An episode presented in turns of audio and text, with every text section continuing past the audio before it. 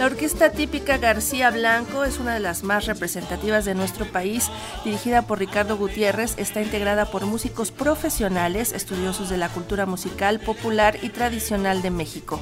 La agrupación prepara un concierto en apoyo al movimiento de madres rastreadoras en Acapulco, Guerrero. Además realiza un importante proyecto de clases de música profesionales gratuitas y permanentes para niñas y niños de 6 a 19 años. Y para conversar de lo anterior, pues saludamos al maestro Ricardo Gutiérrez, quien ya está aquí en la cabina José Vasconcelos, nos acompaña y nos da mucho gusto recibirlo. ¿Cómo estás, Ricardo? Pues encantado de estar en esta cabina que nos trae recuerdos, pero sobre todo para nosotros los músicos independientes representa una ventana muy importante. Pues también para nosotros que ustedes vengan y que promuevan la labor que están realizando, que vengan y nos digan qué están haciendo. Y ustedes pues se dedican desde hace mucho tiempo a la promoción de la música, pero también de la educación desde tempranas edades y en lugares que a lo mejor no se tienen todas las condiciones, las condiciones necesarias. ¿Cómo ha sido esta labor? Es correcto, pues estamos ya encaminados al al aniversario número 14 y vamos a arrancar pues una travesía internacional para conmemorar estos 14 años, pues que han sido complejos, pero maravillosos. Tenemos la maravillosa oportunidad de servir, servir por ejemplo en las clases, como menciona, eh, clases de música que van enfocadas para niños, la niñez mexicana, que es muy talentosa, pero que también está en peligro tenemos niños que corren alto riesgo. ¿Por qué? Pues porque no tienen oportunidad de acceso a este tipo de educación. Estamos luchando por, revertir y por aportar nuestro granito de arena.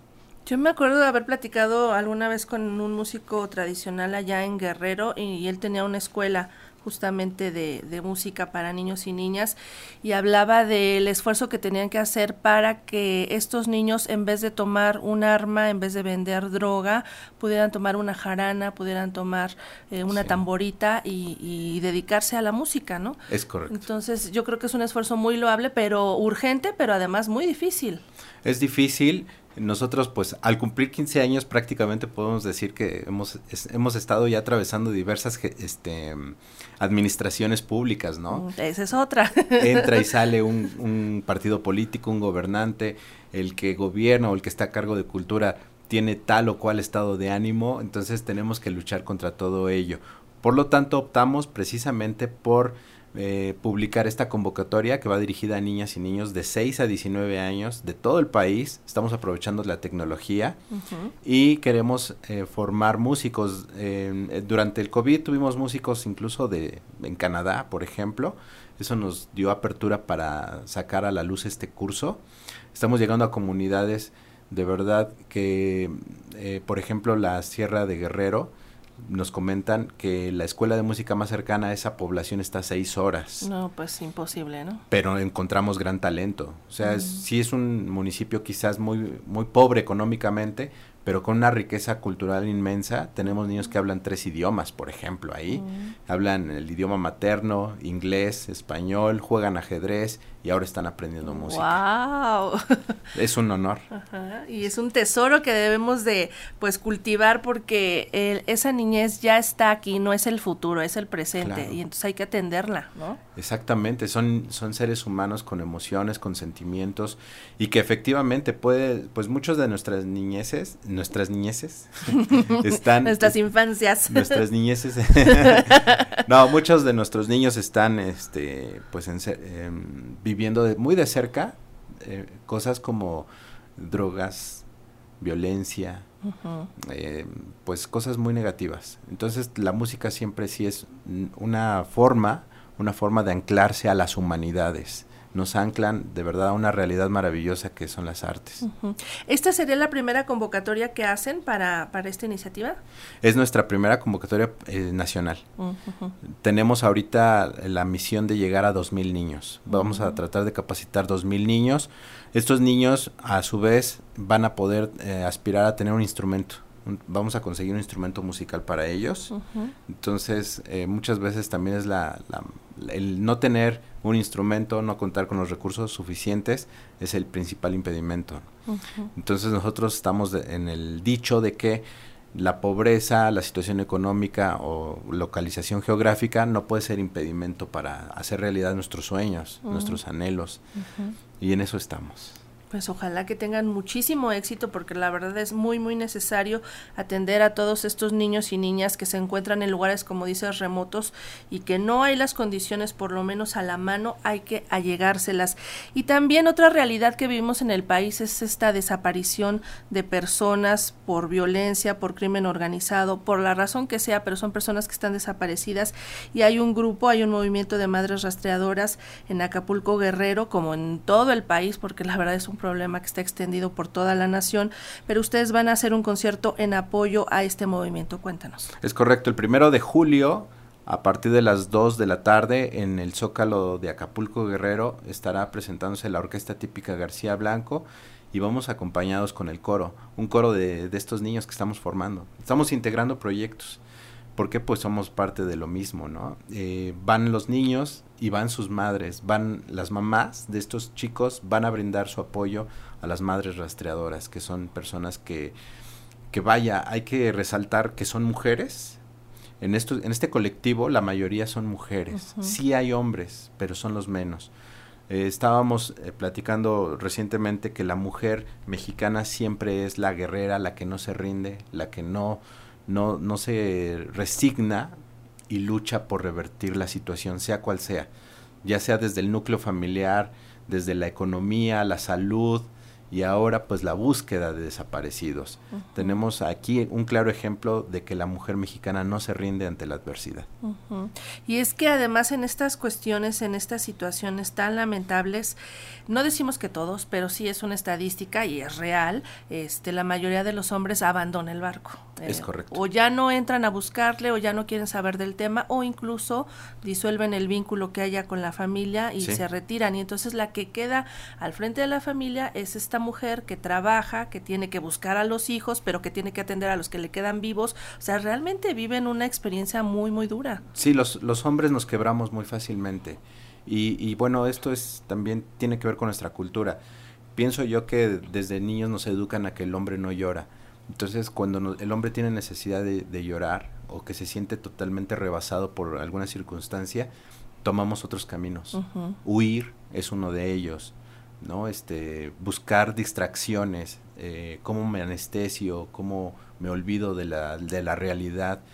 Eh, son, son circunstancias que los seres, los hombres pasamos y que también, vaya, no estoy acusando de, de desobligación, sino estoy acusando de que tenemos que ser asertivos para enfrentar la adversidad y es algo que no tenemos, no tenemos herramientas. Eh, creo que en México falta mucha información al respecto. Pero bien, las mujeres sí efectivamente están al frente de la lucha.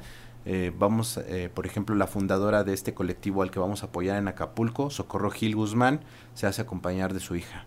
Y va ella con su, con, su, con su hija buscando a su hermano. Es increíble. Y caminan horas, o sea, no, perdón, horas, caminan días y noches. nos han platicado que estas búsquedas suelen durar 15 días en los que ella no siente cansancio, no siente sueño, no siente el hambre, no siente la sed, por la adrenalina de encontrar a su hijo.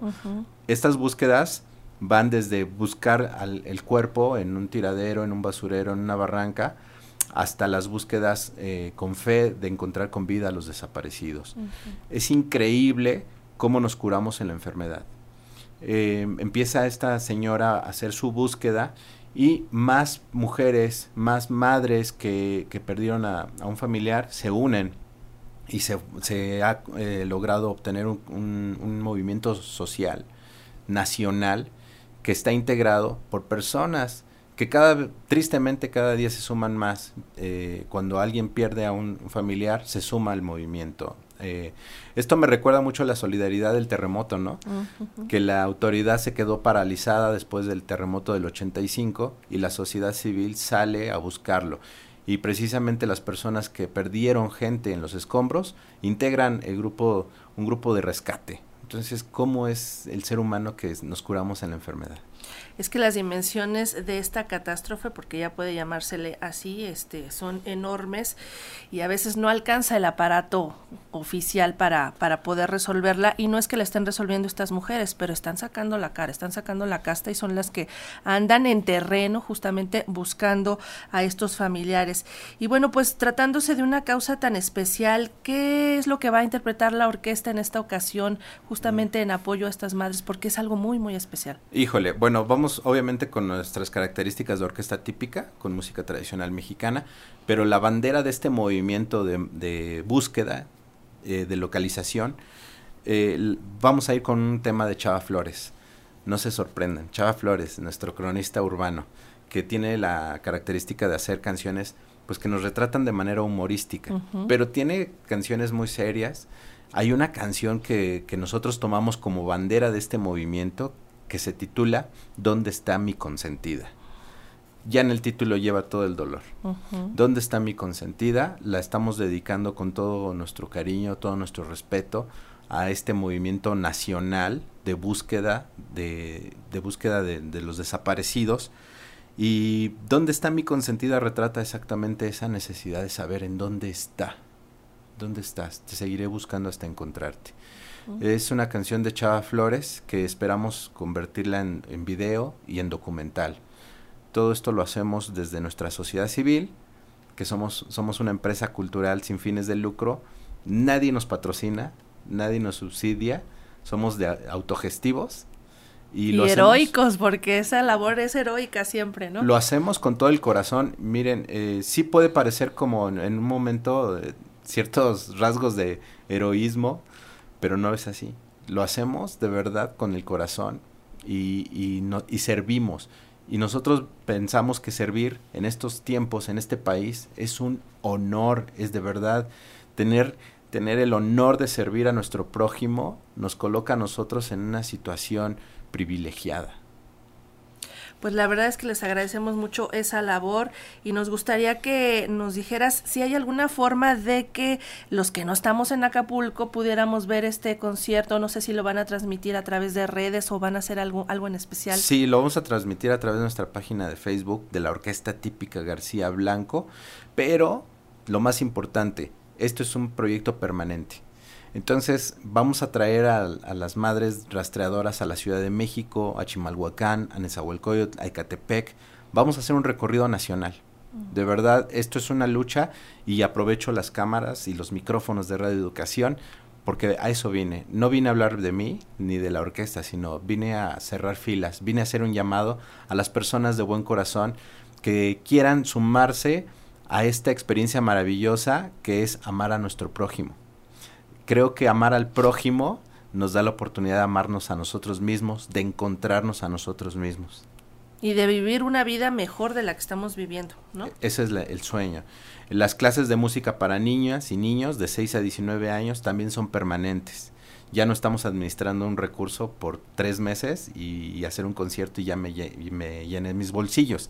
No, no estamos obteniendo ningún recurso, también lo hacemos de manera autogestiva eh, y son clases profesionales y permanentes y completamente gratuitas pues acérquense a esta labor que está haciendo la Orquesta Típica García Blanco. No, no solamente lleva arte y educación, sino también está trabajando por buenas causas, por causas muy urgentes que están sucediendo aquí en el país. Así que enhorabuena por esta labor. Ricardo Gutiérrez, gracias por venir aquí a Radio Educación, gracias por darte la vuelta y gracias por difundir todas estas actividades y esta labor que están haciendo. Es un placer estar con ustedes, con todos nuestros amigos de toda la vida. Gracias. Muchísimas gracias. Hasta pronto. Gracias.